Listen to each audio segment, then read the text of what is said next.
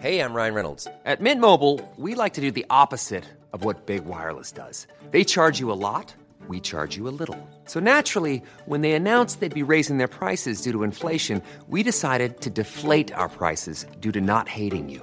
That's right. We're cutting the price of Mint Unlimited from $30 a month to just $15 a month. Give it a try at mintmobile.com slash switch. $45 upfront for three months plus taxes and fees. Promo rate for new customers for limited time. Unlimited more than 40 gigabytes per month. Slows. Full terms at mintmobile.com. Bonjour à tous, c'est Bertrand et je suis votre coach web. Bienvenue dans ce podcast dédié à la création de contenu aux créateurs de contenu. Je suis là pour vous aider dans vos projets de vous exprimer, voilà, tout simplement sur Internet, de vous faire connaître, peut-être de vendre des choses peut-être de faire connaître vos services, peut-être simplement d'essayer de ben, partager une passion. Dans tous les cas, il y a un moment donné où il faut travailler sa découvrabilité, c'est-à-dire comment est-ce qu'on va vous trouver. Alors, j'en ai déjà parlé dans les écosystèmes dans la mise en place de votre écosystème, il y a la partie sur les réseaux sociaux, il y aurait la partie sur le mail, mais soyons honnêtes, la plupart des gens posent des questions sur Google. Hein, et quand on parle de Google, on parle de référencement. Alors c'est le thème de cette semaine. Si vous n'avez pas écouté les épisodes précédents, dimanche, je vous ai lancé le mini défi de créer un contenu cette semaine qui soit optimisé pour le référencement et le SEO. Hier, je vous ai parlé de la structure à adopter pour avoir une structure qui soit adaptée au niveau de l'écriture, ensuite un meilleur référencement. Bah aujourd'hui, il me reste à vous parler un petit peu des techniques de référencement. Bon, Autant vous le dire, c'est juste mission impossible. Le SEO est un sujet qui est beaucoup, beaucoup, beaucoup trop vaste. Voilà. C'est un truc hallucinant. C'est devenu vraiment un truc hallucinant. Il y a beaucoup de choses, il y a de la veille, des essais à faire en permanence, ce n'est pas une science exacte, c'est le jeu du chat et de la souris entre des gens qui sont des vrais spécialistes et notre ami Google qui n'est jamais notre ami et qui invente toujours des nouvelles règles qu'on a, même l'impression qu'il ne suit pas lui-même ou voilà, ou il, vous dit ça et puis il en tient pas vraiment compte, il ne vous dit jamais vraiment non plus ce qu'il en est réellement. En fait, bon, on reprend souvent l'image de la recette du Coca-Cola, hein, y a des ingrédients en pagaille, vous savez à peu près ce qui va dedans, vous savez jamais le dosage, et puis des fois il vous met des coups de Trafalgar qui font trembler tout le monde. Voilà, alors... Bien sûr, on a toujours peur, hein, on a entendu ces noms de pingouins, de pigeons, etc. qui nous font peur. Moi, j'ai un conseil à vous donner, c'est que c'est un domaine de spécialistes et les spécialistes ils s'amusent avec euh, Google, ils testent un petit peu les limites et des fois bah, certains ils vous disent attention vous allez vous faire taper sur les doigts. Moi la grande règle que je vous dis c'est de ne jamais vraiment suroptimiser, de ne jamais aller tricher avec Google et de rester dans un cadre. Aujourd'hui, je vais vous parler d'un cadre global, voilà, parce que on pourrait, je vous le dis, passer des heures et des heures, mais il y a un moment donné, il faut être honnête vraiment avec ce sujet-là. D'une part, dont je vous l'ai dit, c'est un sujet vaste. C'est un sujet qui vous demande soit de l'argent, soit du temps, soit de l'argent et du temps. Alors, pourquoi? Parce que il faut générer du contenu, travailler son site, travailler ses liens, rédiger des choses, et c'est beaucoup, beaucoup, beaucoup d'huile de coude. Vraiment, le référencement, c'est de l'huile de coude, c'est du temps passé, c'est des, des sites euh, qui vous aident, mais aussi, bah, à un moment donné, il faut aller euh, piocher, il faut aller vérifier tout un tas de choses. Il faut aussi beaucoup de patience parce que les résultats euh, mettent des jours, des semaines, voire des mois pour se voir vraiment.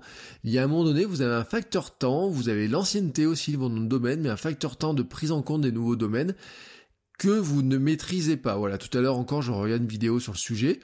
Les gars ont fait un travail incroyable en trois mois pour référencer euh, leur un site avec des techniques euh, qui sont à leur portée. C'est-à-dire que ce sont des gens qui sont des référenceurs pros, qui font ça toute la journée, qui ont créé des sites euh, autour, etc., qui ont créé des faux profils, qui ont fait tout un tas de choses. Et à un moment donné, il dit, bah voilà, on est monté en 15e position ou en 12e. On peut pas faire mieux parce que pour l'instant, eh ben, on est bloqué par le timing, par le temps qu'on avait pour arriver à faire ce défi qui sont lancés. Alors, pour autant, ça ne veut pas dire qu'on ne peut rien faire, hein, voilà, tout simplement. Mais il faut être conscient, en fait, un petit peu de toutes ces limites-là. Il faut se dire, bon, c'est un domaine vaste, je suis pas un spécialiste, mais quand même, je vais essayer de le prendre un petit peu en compte. C'est ma proposition, c'est ce que je vous propose de voir aujourd'hui. C'est-à-dire que ce que je vous propose, c'est sur quoi on peut se focaliser, sur une méthode pour essayer de progresser dedans. Voilà, vraiment une méthode pour essayer de progresser et notamment, je vous l'ai dit, de se concentrer sur un contenu. Et je l'ai un petit peu, c'est pour ça que je l'ai appelé, optimiser son contenu pour le SEO quand on n'a pas que ça à faire. Parce que sincèrement, quand vous prenez tous les axes autour de la, création de contenu, il y a énormément de choses à faire. Et le SEO à lui tout seul, pourrait représenter une source d'occupation 24-24. Voilà, très clairement, avec des équipes, etc. Si vraiment vous allez voir ce qui se passe sur les gros acteurs, ceux qui sont toujours, vous savez, dans les belles positions, qui sont référencés, etc., ce sont des gens qui investissent massivement dedans, avec du temps, de l'argent, et je vous parle même pas de la publicité, je vous parle même pas de l'achat de Google AdWords, de position, etc. Il y a toujours des nouveaux trucs qui sortent. Voilà, il y a toujours, toujours des nouveaux trucs qui sortent. En ce moment, le Saint Graal, c'est d'obtenir la position 0. Vous savez, avant, vous avez la position numéro 1, et être le premier.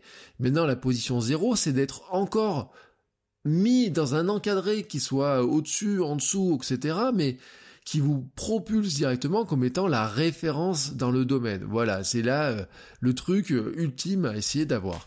Alors vous voyez comme quoi les choses évoluent toujours en permanence. Et simplifier le SEO, c'est vraiment un truc compliqué. Alors, je voulais, euh, j'ai essayé de vous faire quelques grands rappels. D'abord, on pourrait comparer Google à une espèce de grand supermarché, voilà, tout simplement. C'est le supermarché Google, hein, c'est référence des milliers de produits. Votre site, ou plutôt vos pages, voilà, sont perdus au milieu de ces, alors je dis des milliers, mais en fait c'est des millions et c'est même des milliards, hein, plus d'un milliard de sites référencés, des milliards de contenus, d'images, etc., de vidéos, etc., de contenus qui sont référencés.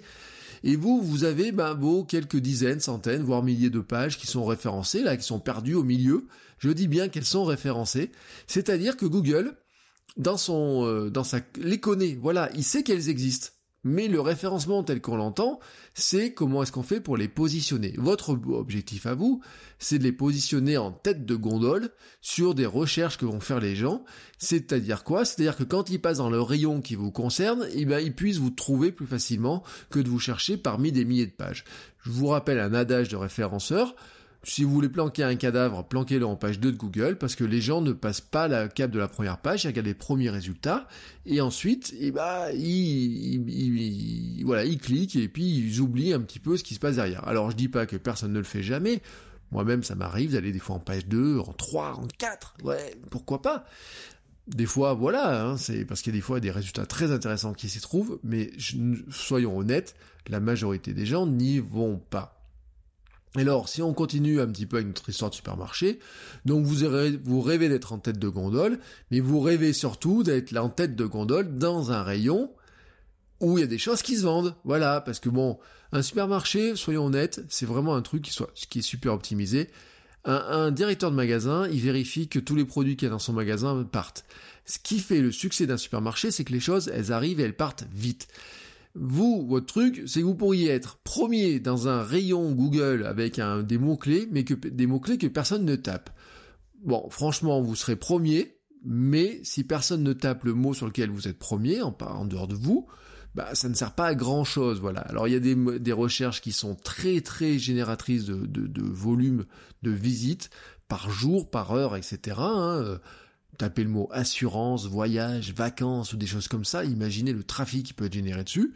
Et puis il y a des choses qui vont être beaucoup plus, comment dire, euh, limitées en termes de volume de recherche.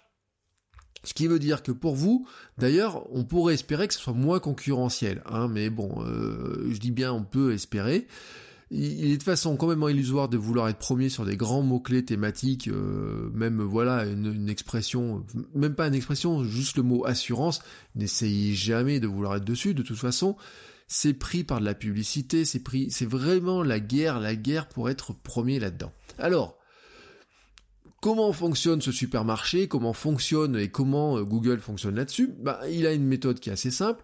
C'est qu'en fait, Google, c'est d'abord un bot, un robot, un internaute fou qui navigue 24 heures sur 24, 7 jours sur 7 en permanence. C'est-à-dire qu'il vient voir les contenus en permanence, il va regarder ce qui a été ajouté, ce qui a été modifié, si votre site est mis à jour souvent, etc. Il passe son temps à tout regarder, tout enregistrer il trouve un lien, il le suit, et en fait, qu'est-ce qu'il va faire? Il va analyser tout, il va constituer un index de tous les mots, les expressions, les contenus qu'il va trouver, il va aussi faire une cartographie des sites et des liens entre eux, où est-ce qu'il a trouvé un site? Où est-ce que quelle page était liée à la page d'accueil? Quelles sont les pages qui sont liées à d'autres sites extérieurs? Combien de, liens y a-t-il entre cette page-là et les autres sites extérieurs, etc. Combien y a-t-il de liens entre les pages? Tout ça, il fait une espèce de grande cartographie. Et ensuite, ben, qu'est-ce que c'est Google? C'est un outil de recherche. Et un outil de recherche qui va aller taper dans cet index-là, ben, c'est quand vous tapez une recherche dans Google, lui, il va aller chercher dans cet index il va vous donner un résultat en fonction de l'analyse qu'il fait de votre recherche. On dit qu'il faut plus de calcul, de puissance de calcul pour faire une recherche sur Google que pour avoir envoyé le premier homme sur la Lune, c'est plutôt vous dire. Et il va regarder qu'est-ce qui est pertinent par rapport à votre question.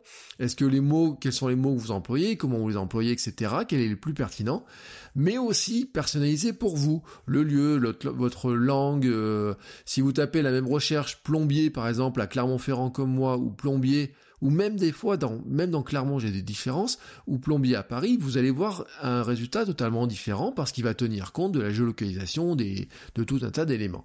Et puis il va aussi tenir compte de votre historique de recherche. C'est pour ça d'ailleurs qu'on dit qu'il n'y a plus vraiment de, de, référence absolue de numéro 1 ou quoi que ce soit, qu'il faudrait faire ses recherches en étant en mode privé, sans cookies, etc., pour avoir un peu près un indice de ce qui se passe. Mais dans tous les cas, tous ceux qui ont un Gmail sont en permanence connectés dessus, et les résultats sont en partie filtrés aussi par leurs habitudes, voire peut-être par tout un tas de choses dont on n'a même pas idée, parce que c'est le rouage de Google, c'est le fonctionnement de Google qui fait ça. Donc, Voici à peu près comment ça fonctionne. Ensuite, il est important de faire deux rappels. Le premier rappel, c'est qu'on ne référence pas un site, mais on référence des pages. On référence des contenus individuels. Si vous avez un site avec 100 pages, vous pouvez très bien avoir une page qui est très bien référencée, une autre page qui est très mal référencée, elles sont sur deux thématiques différentes, ou même sur la même thématique, il y en a une qui va bien ressortir et l'autre pas du tout. Chaque page a son propre référencement, on peut optimiser les pages, on peut essayer de les faire grimper, on peut essayer de dire on va globaliser, on va essayer d'avoir un site bien référencé dans son ensemble, vous aurez toujours des contenus mieux référencés que les autres. Et en fait, on va travailler l'optimisation au niveau du contenu aussi, de la page, de chaque page, etc. Et c'est là-dessus qu'on va aller petit à petit.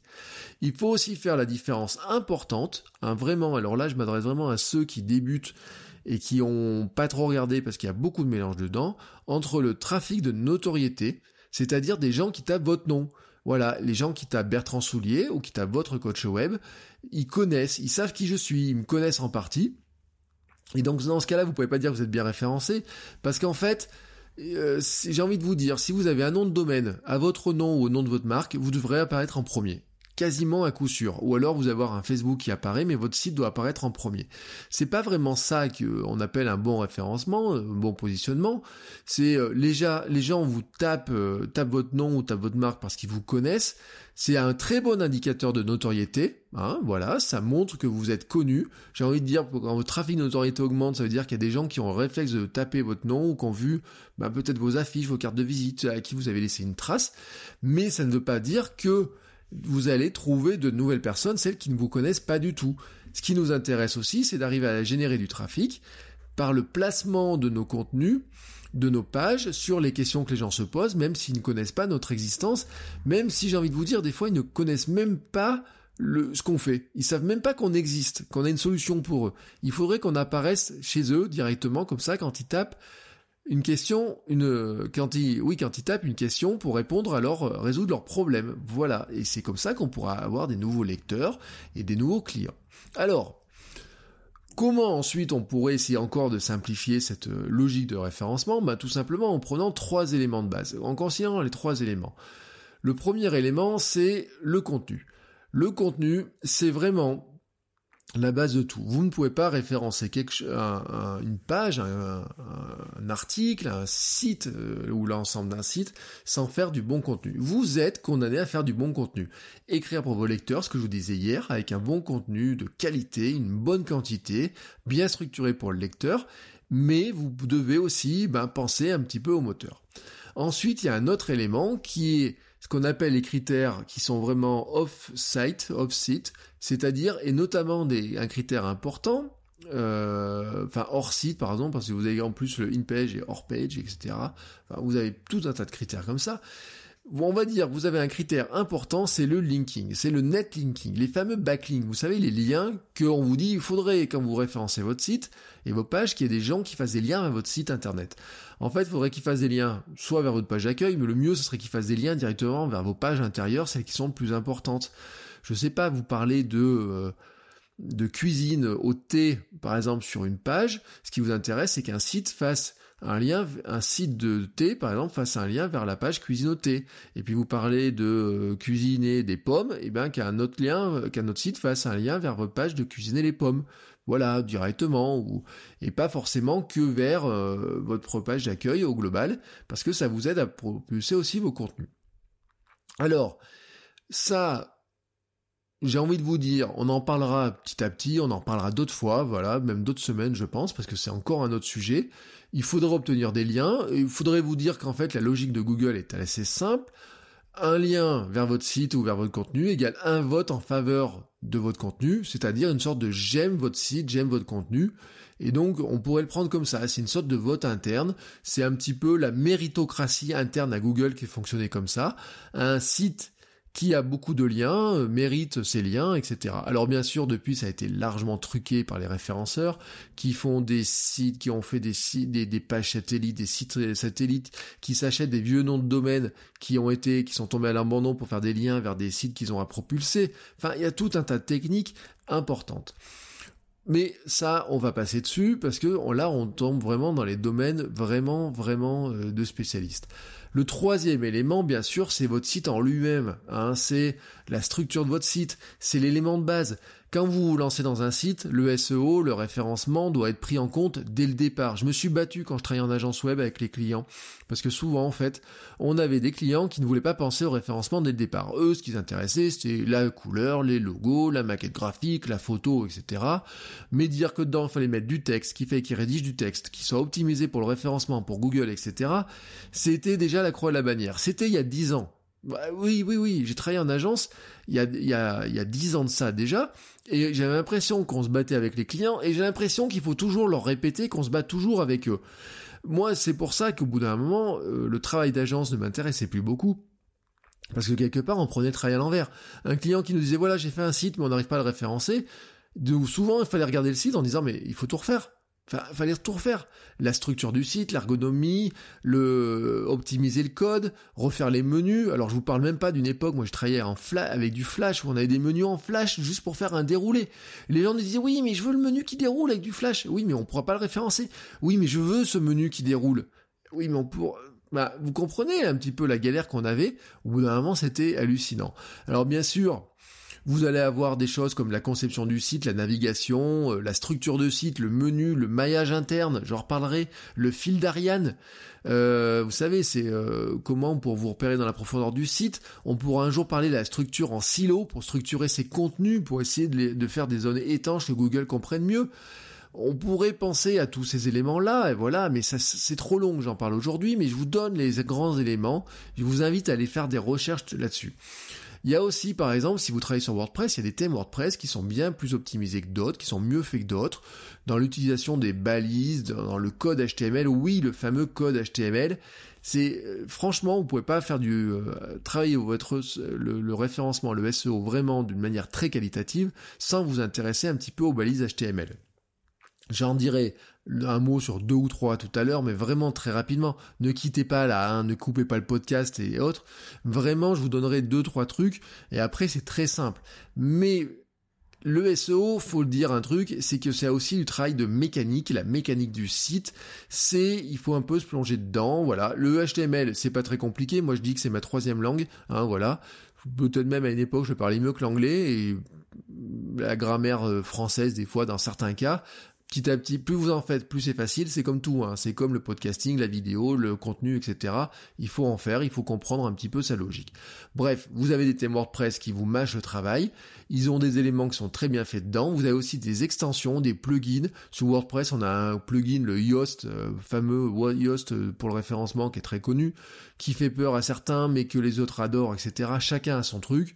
Moi, sous WordPress, je travaille avec un thème qui s'appelle Genesis qui est assez bien optimisé sur ce plan-là, mais d'un autre côté, je vous dis vraiment l'essentiel, c'est vraiment l'essentiel pour vous, et c'est aussi le sujet un petit peu de ce que je vais vous dire, c'est la structure technique et rédactionnelle de vos pages, voilà, la structure rédactionnelle, la structure, leur comment vous organisez votre texte, la qualité du texte et un petit peu quelques éléments pour optimiser les choses qui vont faire la réussite.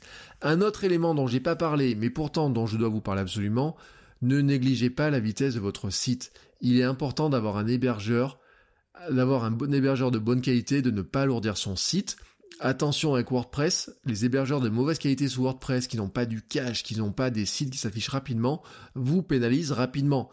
À l'inverse, vous avez des sites, des générateurs de sites HTML même en statique, type Jekyll et compagnie, qui ont une vitesse de chargement qui des fois vont vous aider à mieux se positionner, même si le site est plus compliqué à gérer. Là, on rentre dans des considérations qui sont vraiment très particulières. On est beaucoup à travailler sous WordPress. Moi, je vous dis, j'abandonne petit à petit WordPress pour certaines choses, mais je le garde sous d'autres. Et le, avoir un bon hébergeur dans ce domaine-là, qui, a, qui vous permet d'avoir un site qui soit rapide et d'une importance capital pour vous. Je vous le dis très très très clairement, c'est capital. Alors, maintenant parlons un petit peu méthode. Comment référencer un petit peu ces contenus? Comment essayer de travailler là-dedans? Alors, on va dire qu'il y a plusieurs éléments à optimiser, dans une page. Je vais essayer de vous les résumer euh, rapidement. Ah, vous voyez, on est déjà à 20 minutes.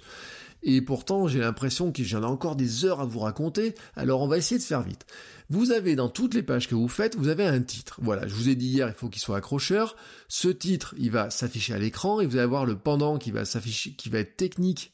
C'est la balise title qu'on a en HTML. Souvent, quand vous faites, un, alors quand vous faites un article WordPress d'ailleurs, euh, WordPress reprend automatiquement le titre de votre article comme balise title de votre site. Et on a des options pour le faire différemment. Euh, il est important ce titre, cette balise title, parce que quand vous faites une recherche dans Google, c'est ça qui apparaît dans les recherches Google. Alors, une page de recherche de Google s'appelle une SERP, hein, je vous le dis tout de suite, c'est une, page de résultats s'appelle une SERP. Dans les SERP, eh ben, ce, titre, cette balise title de la page, apparaît directement. Alors, suivant ce que vous gérez, comment vous gérez, le titre euh, qui s'affiche dans votre site et la balise title peuvent être un petit peu différentes. Elle peut être optimisée, ça dépend. Voilà, les plugins vous permettent de les gérer différemment. Moi, je travaille sous Ghost qui me permet de les gérer différemment aussi. Mais il, a deux intérêts, c'est qu'il permet à Google de comprendre la page, il permet au lecteur de savoir de quoi, parle, la page, pardon, quand il la lira dans les résultats de recherche. Voilà. Bon, c'est euh, faut, faut, faut, faut garder ça en tête. Alors, c'est pas la peine de faire trop long, de, faire des trucs trop longs, mais c'est pas la peine non plus de faire trop court. On va dire que Google, généralement, n'affiche que les 50, premières 50 premiers caractères. Donc, il faudrait que l'essentiel de la compréhension soit basé dans ces 50 premiers caractères. Mais Google, quand même, le lit jusqu'au bout. Donc, l'idée qu'il faudrait avoir là-dedans, c'est d'avoir, de vous dire, il faut faire un titre qui soit intelligible, sexy un petit peu, un petit peu séduisant pour l'internaute dans les 50 premiers caractères afin de lui donner envie de cliquer. C'est un titre accrocheur. Et vous savez là, quand je vous parle de titre accrocheur, on en vient souvent sur cette technique un petit peu euh, piégeuse de ce qu'on appelle le clickbait, c'est-à-dire vous mettre un titre qui vous fait saliver et puis finalement vous n'avez jamais le contenu qui va avec. Vous n'allez jamais deviner ce qui se cache derrière cette photo. Vous, voici les 15 trucs que vous devez absolument savoir. Voilà, vous voyez ces trucs-là eh ben c'est aussi pour ça, c'est qu'il soit sexy, etc. Et euh, au moins que ça attire au moins, si ça attire pas Google, que ça attire au moins le lecteur. Mais en fait, quand euh, ceux qui travaillent bien sur le domaine, faut arriver à attirer les deux. La deuxième élément qui est assez important, c'est la balise méta-description. La balise méta-description, elle, ça, apparaît pas dans le site en fait, elle apparaît vraiment dans le code HTML de la page. Alors sous WordPress, on a des et sous les différents CMS, on a des endroits où on peut le gérer. Un plugin comme Yoast, là, dont j'ai, je vous ai déjà parlé, permet de le gérer. Moi, sous Ghost, j'ai des endroits où je peux gérer cet élément-là. On a une autre balise de, méta qui s'appelle les keywords, qui personnellement ne sert à rien. Moi, on ne la remplit plus. Mais la balise méta description, elle, elle sert à quelque chose. Notamment parce que c'est elle qui apparaît sous le titre du site dans la fameuse SERP, dans la fameuse page de résultats. Donc, cette balise méta description, cette petite description, il doit être, elle doit être incitatif. C'est ce qui va rendre sexy ce résultat. Et là, il faut penser marketing. C'est-à-dire que ça va donner une petite indication à Google de ce qui est important, mais ça va aussi donner une grande indication au lecteur. Alors, moi, ce que je vous conseillerais de mettre dedans, c'est tout simplement le début de votre article. C'est-à-dire que hier, je vous ai dit que Dans votre article, il faut faire un premier paragraphe accrocheur avec un chapeau accrocheur. Vous avez un titre accrocheur, c'est la base title. La métadescription, ça serait plutôt plutôt vraiment le chapeau, vraiment cette partie accrocheuse. Mais il faut pas la faire trop longue. Alors si votre chapeau est long, il faut arriver à réduire et surtout trouver un système euh, de où vous pouvez remplir ça. Alors, il y a une méthode qui est intéressante, c'est de vous dire que le titre souvent pose la question, c'est la question que se pose l'internaute, comment par exemple euh, comment mieux courir, et que le chapeau, et donc cette balise méta, sera plutôt quelque chose qui vont indiquer en partie la réponse. Voilà. Euh, voici euh, comment mieux courir, ça c'est le titre. pour mieux courir, il suffit de soigner sa résistance cardiaque ou je sais pas quoi et je sais pas quoi, et je vous explique comment dans cet article là vous accrochez, voyez? Mais en fait, ça marche pour faire le chapeau, le premier paragraphe, et ça marche aussi pour la métadescription. Il faut juste pas faire trop long. Ensuite, vous avez d'autres éléments importants. Vous avez l'URL de votre page. Là, c'est un truc important, c'est-à-dire vraiment l'adresse de votre page. Bon, euh, je vous le dis, si vous travaillez sous WordPress et sous tous les CMS, il les génère pour vous, mais souvent il les génère comme, euh, comme des bourrins, n'importe comment, etc. Euh, il faut les modifier. Alors ça s'appelle un permalien, sous WordPress c'est juste sous le titre, vous pouvez modifier ça. Un conseil, il faut y mettre des mots-clés, hein. Euh, attention notamment, WordPress a un gros défaut, c'est que quand vous mettez un truc avec un L, un apostrophe, un T apostrophe ou je sais pas quoi, et eh ben par exemple l'athlétisme, il va faire un seul mot, c'est-à-dire qu'il va inventer le mot de l'athlétisme sans l'apostrophe, alors que vous, ce qui vous intéresse, c'est le mot athlétisme, voyez, tout simplement. Par exemple, hein, je vous dis ça parce que j'ai ma licence athlète sous les yeux, donc c'est un exemple comme un autre. Faites attention à ça, et puis des fois, il a tendance à mettre les mots qui ne servent à rien, les et, ou, e, je, les trucs. Vous, ce qui vous intéresse, c'est juste les mots principaux. Voilà, les mots principaux, les quelques mots importants. C'est pas la peine de bourrer, d'en mettre trop. Faites des URL courtes et intelligibles. Voilà, il faut qu'elles soient intelligibles. Ensuite, dans votre contenu, bah, vous allez avoir des choses intéressantes, notamment vous allez avoir des balises, euh, on va dire, importantes. Alors, vous avez les mots en gras, Hein, qui correspond à la balise strong en HTML, mettre des mots en gras qui permettent de comprendre de quoi parlent vos pages. C'est un repère pour le lecteur hein, qui va repérer ce qui est important. C'est aussi un repère pour le moteur de recherche qui dit tiens ça ça peut être plus important. Attention, si vous mettez trop de mots en gras, ça correspond à du bourrage hein, dans le terme de référencement et le bourrage eh ben c'est contre-productif. Si vous parlez de je sais pas d'athlétisme si le mot que vous voulez référencer c'est athlétisme c'est pas la peine de parler 15 fois de mettre 15 fois le mot athlétisme en gras ça ne sert à rien c'est même contre-productif. Les autres éléments qui vous permettent de guider c'est aussi les titres. Alors en HTML, c'est ce qu'on appelle, ils sont balisés sous le terme H1, H2, H3, H4, H5, H6, etc. Bon, ben là c'est pareil, ceux-là il faut les prendre en compte. Sous WordPress ça s'appelle les intertitres, titres de niveau 1, 2, 3. Alors normalement, vraiment, je vous le dis, le quand on considère cette euh, ce comment s'appelle ces intertitres, euh, le titre de l'article. Attention, l'article, le titre de l'article de blog de la page. Je dis pas le titre du blog lui-même, mais vraiment le titre de l'article c'est devrait être le titre de premier niveau, c'est-à-dire une balise H1. C'est là où on voit par exemple sous WordPress si les thèmes sont bien faits ou pas bien faits. Le chapeau devrait être en H2, les intertitres en H3. Donc vous, quand vous écrivez un de blog dans votre WordPress, vous devriez normalement vos intertitres les mettre en niveau 3. Parce qu'au-dessus, vous avez votre chapeau en niveau 2 et vous avez le titre de l'article qui automatiquement devrait se mettre en niveau 1. À une époque, on mettait le titre du site en niveau 1. Ça, ça marche à limite pour la page d'accueil, ça ne marche pas pour les pages intérieures, tout simplement. Mais là, on rentre dans des considérations qui sont déjà plus compliquées. Euh, N'hésitez pas, avec ces titres, à guider le lecteur via ces intertitres dans les grandes parties de contenu, parce qu'en fait, c'est quoi ces intertitres? Mais c'est comme le gras, ça délimite les zones chaudes de votre contenu. Voilà, ça montre quelles sont les zones chaudes, quels sont les points importants, ça guide l'œil du lecteur, mais ça va aussi guider WordPress vers l'œil du lecteur. Et le troisième et le dernier élément à prendre en compte, ben, je vous l'ai dit, c'est le texte. Bien sûr, c'est le texte, la qualité du texte, les mots utilisés, la richesse sémantique, mais aussi un peu la quantité. Alors hier, je vous ai dit, il fallait faire au minimum 200, 200 mots. On considère, j'ai regardé tout à l'heure encore, j'ai eu un petit doute, en ranking, on serait plutôt entre 300 et 400 mots minimum, mais vous pouvez faire beaucoup plus. 1000 mots, par exemple, sur un article de 1000 mots, 1500 mots, c'est vraiment pas un problème car ça vous permet de travailler la richesse sémantique. Alors bien sûr, des fois, les gens vont trouver que c'est un peu long à lire, et ben vous savez ce que vous faites Vous pouvez faire un petit sommaire au début avec des liens directement vers les sous-parties. Directement, comme ça, vous les aidez. Vous mettez des intertitres. Vous trouvez, par exemple, dans WordPress, des plugins qui vous permettent de faire des sommaires automatiques. Vous pouvez le faire avec des encres, etc. Mais tout ça, on est capable de le gérer. On est capable de faire un article qui aurait 2000 ou 3000 mots avec au début un petit sommaire qui vous permet d'aller directement dans les sous-parties. Moi, je l'ai généré automatiquement dans Cyberbounia, par exemple, où j'ai ça qui vraiment est présent, parce que ça permet d'aider le lecteur à trouver plus facilement le contenu. Mais Google, lui, il va passer directement dedans, il va regarder tout ça, il va analyser. Franchement, quand vous avez des millions de pages ingurgitées tous les jours, ingurgiter 200 mots, 300 mots ou 1000 mots, c'est la même chose. C'est une broutille à l'échelle de Google. Hein. Bien sûr, je parle. À l'échelle de quelqu'un, c'est un petit peu différent et à l'échelle de l'écriture, c'est un petit peu différent. Voici donc les grands éléments à optimiser, dans une page. Il nous reste maintenant à faire un lien avec la thématique. Alors avant de faire ça, excusez-moi, je bois un petit coup hein, et, je reviens tout de suite. Ce que je vous propose là maintenant, c'est une méthode pour optimiser. Une méthode pour optimiser et faire le lien avec un petit peu l'article d'hier. Hier, je vous ai dit, il faut faire une thématique par page, et même une thématique par paragraphe, etc. Une idée par paragraphe, une grande thématique par page. Eh ben, qu'est-ce qu'il faut faire? Il faut partir d'un principe, c'est que quand vous allez faire une page en vous pensant qu'elle va être référencée, en pensant SEO, c'est de choisir le mot-clé principal ou l'expression principale sur laquelle vous voudriez sortir dans Google. Voilà. Exemple, courir le marathon. Voilà. Je voudrais sortir comment courir le marathon.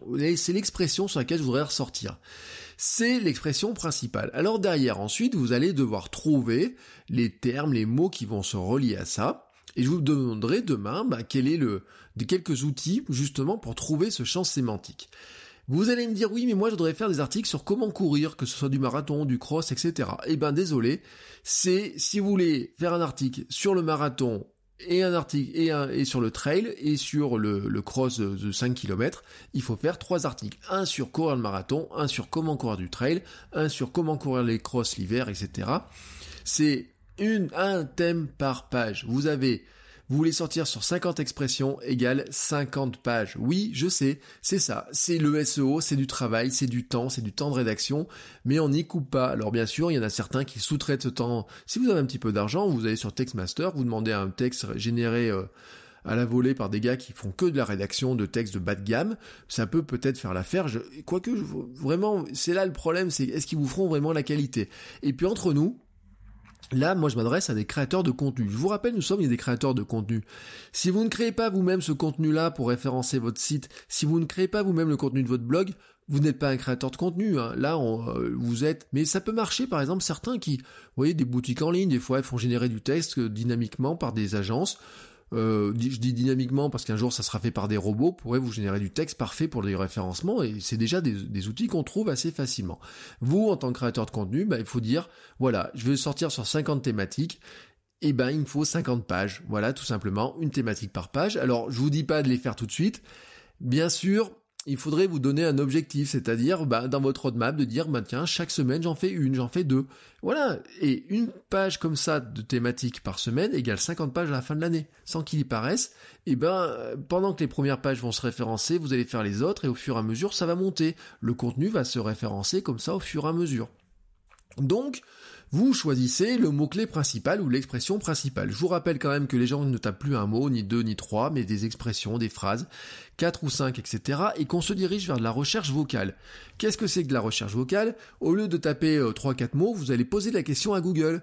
Et Google Oui, parce que c'est comme ça. Et Google Comment je peux courir le comment courir comment je peux courir comment je vais courir le marathon? Donne-moi un conseil pour mieux courir le marathon. Voyez? Et là, tout d'un coup, Google va vous répondre avec quoi? Avec le texte. Et qu'est-ce qu'il va prendre d'ailleurs au passage? C'est probablement la métadescription que je vous ai donnée tout à l'heure, c'est-à-dire le chapeau, les premiers mots. C'est d'où l'intérêt, vous voyez, que les deux se répondent un petit peu. Donc, vous allez choisir des expressions de ce type-là, et puis ça évolue en permanence. Hein. Euh, Google, tous les ans, il y a des nouveaux mots qui découvrent. Les gens, nous, on devient de plus en plus intelligents pour faire les recherches quand on s'en donne la peine. Et euh, Google va se donner de plus en plus de peine pour les retrouver. Mais c'est pas tout. Derrière, vous allez aussi définir en fait ce qu'on appelle des requêtes secondaires. C'est-à-dire vous allez en définir deux, trois, quatre, c'est-à-dire des expressions complémentaires. C'est-à-dire, c'est quoi une requête secondaire? C'est un mot, une expression que vous utiliseriez pour expliquer la requête principale à quelqu'un qui ne connaît pas le domaine. Alors bien sûr, courir le marathon, c'est pas le bon exemple. Mais disons par exemple, si je prenais l'arthrose, hein, comment vous expliquez l'arthrose à quelqu'un? Bah vous allez parler, je sais pas, d'articulation, de rhumatisme, de maladie, de santé, vous allez lui expliquer avec ces mots-là. Et ben là, vous avez vos requêtes secondaires. Alors dans le marathon, ben on aurait quoi? La course à pied, dossard, entraînement, comment courir 4 heures, se nourrir pour courir 4 heures peut être une requête secondaire, même si ça, je pense, pour ceux qui font du, euh, qui travaillent, qui font des sites sur le running, ça serait même une thématique, une page thématique, donc une page, voilà, sur lequel ensuite on aurait des requêtes secondaires. Vraiment, ces requêtes secondaires, pensez un truc. Si je devais expliquer la requête principale à quelqu'un qui ne connaît rien au sujet, quel mot est-ce que j'emploierais? Sans utiliser aucun terme de la requête principale Oui, parce que voilà, c'est là où il faut vous dire le truc, c'est que il faut faut pas expliquer le terme principal par un terme dérivé. Il faut trouver d'autres mots, euh. Demain, je vous, je le dis, je vous redonnerai des outils et vous verrez qu'avec des outils, bah, ils vous mâchent un petit peu le travail. Alors bien sûr, euh, ça vous mâche pas tout le travail, il faudra faire une sélection, mais je vous donnerai deux, trois outils. Vraiment, il y a des trucs qui sont vraiment, vraiment super top là-dessus. Et donc, quand vous avez choisi vos deux ou, euh, quatre requêtes secondaires, vous avez choisi votre, euh, votre expression principale, bah, qu'est-ce qu'il vous reste à faire? Eh ben, il vous reste à aller parsemer écrire vos contenus en les parsemant de ces expressions-là. C'est-à-dire que vous allez rédiger votre contenu et vous n'allez pas oublier de placer de temps en temps votre expression principale, de temps en temps vos expressions secondaires. Exemple, l'expression principale, la requête principale dans le titre, les mots de votre requête principale dans l'URL, hein, dans votre lien de l'article, et puis la requête principale, vous allez peut-être aussi la répéter dans le chapeau, mais peut-être vous allez mettre déjà une requête secondaire dans ce bout de chapeau. Et puis euh, peut-être dans un intertitre, vous allez mettre la requête principale, dans un autre intertitre, une requête secondaire, et ainsi de suite. Et puis vous allez mettre des mots en gras, bah qu'est-ce que vous allez mettre en gras? Des fois la requête principale, des fois la requête secondaire, des fois d'autres mots qui n'ont rien à voir avec ces requêtes principales et secondaires, mais d'autres mots importants. Voilà, vous allez mixer. Je vous rappelle juste un truc, c'est que vous n'allez pas bourrer vos textes, c'est pas la peine de répéter ces mots trop souvent. Hein. Alors on n'a pas de chiffres comme ça. Euh, certains, à une époque, ont travaillé sur de la densité, sur le nombre de répétitions. À l'époque Delta Vista, vous marquiez 15 fois le mot attelé et vous sortiez peut-être premier dans, votre page et vous sortiez premier sur euh, la recherche attelée, vous voyez ce que je veux dire. Mais euh, Google est beaucoup plus intelligent que ça. En fait, Google, va chercher vraiment à vérifier que vous n'allez pas le berner. Voilà, tout simplement. Que vous produisez un contenu de qualité et que vous n'allez pas essayer de le berner, de le piéger, de le tromper. Donc, vous allez écrire naturellement, vous allez parler naturellement, vous n'allez pas trop optimiser, ne pas risquer de vous faire punir par Google. Vous allez faire donc un texte agréable et facile à lire et incitatif pour le lecteur, dans lequel, bien sûr, vous allez mettre les expressions importantes dans lesquelles vous voulez ressortir. Vous allez aussi varier le champ lexical autour de requêtes secondaires, mais aussi avec des synonymes. Vous allez penser à utiliser ben, des, euh, des, pluriels, euh, des, des petites variations, etc et ainsi de suite, vous allez commencer à écrire du contenu qui sera plus optimisé. Et ensuite, eh ben, c'est quoi la logique de tout ça? Eh ben, c'est de s'entraîner, de s'entraîner, de s'entraîner, de garder cette logique. Quand vous allez faire un billet de blog, vous allez vous dire, bon, ce billet de blog, mon but du jeu, c'est de ressortir sur telle requête, voici ma requête principale, voici les mots que je vais utiliser avec, et quelles sont les euh, quelques expressions qui vont aller avec, et vous vérifiez que vous les utilisez bien, et vous faites une checklist. Vous faites une checklist. Vous faites une checklist. Quel est mon mot principal? Quelles sont mes expressions secondaires? Est-ce que je les ai utilisées dans le titre, dans mon chapeau, dans les intertitres? Est-ce que je les ai mis en gras? Est-ce que je les ai mis dans mes URL Vous faites une checklist de ça dans votre processus de rédaction et vous allez voir que petit à petit vous allez prendre cette logique. À la fin, vous n'aurez même plus besoin d'utiliser la checklist, mais au début, bah, vous mettez cette checklist là-dedans, tout simplement, et vous arrivez petit à petit à produire un contenu qui ne sera probablement pas le top du top pour un référenceur pro, mais qui sera déjà largement plus optimisé que 80% des contenus qu'on trouve sur Internet actuellement et qui sont écrits un petit peu n'importe comment, et peut-être qui sont mieux écrits que ceux que vous avez déjà commencé à écrire. Je vous garantis pas que vous allez vous retrouver premier de Google, parce que s'il y en a un qui vous garantit ça, c'est un charlatan, soyons très très honnêtes, mais vous allez voir que petit à petit, vous allez gagner un petit peu en visibilité, vous allez vous positionner, vous allez mieux écrire, ça va devenir plus facile pour vous aussi, car l'essentiel, je vous l'ai dit, c'est de mixer les deux épisodes que je viens de vous donner. Hier, ce que je vous ai dit sur comment on peut structurer, comment on pense à certaines choses importantes, et aujourd'hui, comment on y ajoute la dose minimale de SEO, et ainsi, on va arriver à avoir un contenu plus optimisé. Ensuite, il nous restera une étape sur le netlinking externe, bien sûr, mais aussi le maillage interne. Et là, le maillage interne, il est essentiel. Où est-ce que vous mettez une page dans vos menus, dans votre navigation par rapport à votre page d'accueil, etc. On parlera un petit peu de silo dans les semaines qui viennent. Je peux pas tout vous dire aujourd'hui, car nous sommes arrivés pratiquement à 40 minutes. Et donc, qu'est-ce qu'il me reste à vous dire? Eh bien, à vous dire que demain, je vous parle des outils pratiques, donc pour vous aider dans la définition de vos mots-clés, dans les, la définition des expressions. Attention, je vous le dis tout de suite, je vous donnerai pas les trucs, inscrivez sur Google AdWords ou quoi que ce soit, je vous donnerai deux, trois outils qui sont beaucoup plus rigolos, qui sont beaucoup plus sympathiques, qui vous donnent des choses un petit peu différentes. Et puis, qu'est-ce qu'il me reste à vous dire? Eh ben, nous venons de passer la 40e minute, il est temps pour moi de me taire. Bah oui, il est temps pour moi de, vous me taire. Je vous souhaite à partir de maintenant une belle journée, une belle soirée sur le moment où vous m'écoutez. Je vous dis à demain pour un nouvel épisode. Et, et, et une belle écriture avec un, voilà, cette nouvelle manière d'écrire un petit peu plus optimisée. Pensez à tous ces éléments-là. Je sais, ça fait beaucoup de choses. Mais vraiment, là, je vous ai donné vraiment que la base. Mais voilà, c'est important de garder ce réflexe. Donc travaillez, commencez à travailler dès maintenant. Là, vous prenez votre clavier, vous commencez à taper ça, à, remettre ces grandes idées-là. Et vous verrez que vous allez avoir un contenu qui va petit à petit beaucoup mieux se référencer. Sur ce, vraiment ce coup-là, je me tais et je vous dis à demain pour un nouvel épisode. Allez, à bientôt les créateurs. Ciao ciao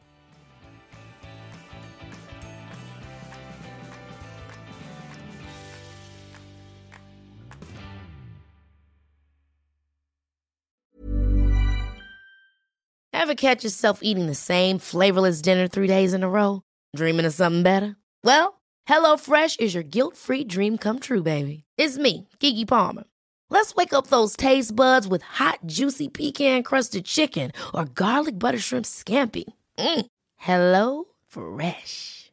Stop dreaming of all the delicious possibilities and dig in at HelloFresh.com. Let's get this dinner party started.